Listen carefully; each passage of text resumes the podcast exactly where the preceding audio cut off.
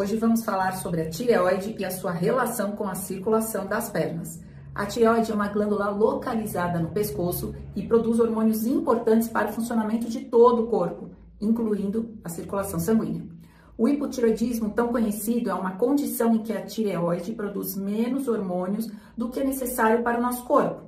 E uma das consequências disso é o inchaço, o edema, em que existe um acúmulo de líquidos no tecido do corpo principalmente nas pernas.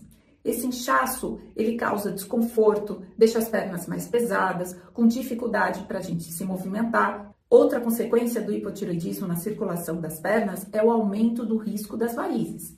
E as varizes são veias dilatadas, tortuosas, que podem causar dor, inchaço, cansaço e mancha nas pernas. Portanto, o hipotiroidismo prejudica a circulação sanguínea, principalmente nas pernas, e piorando as varizes.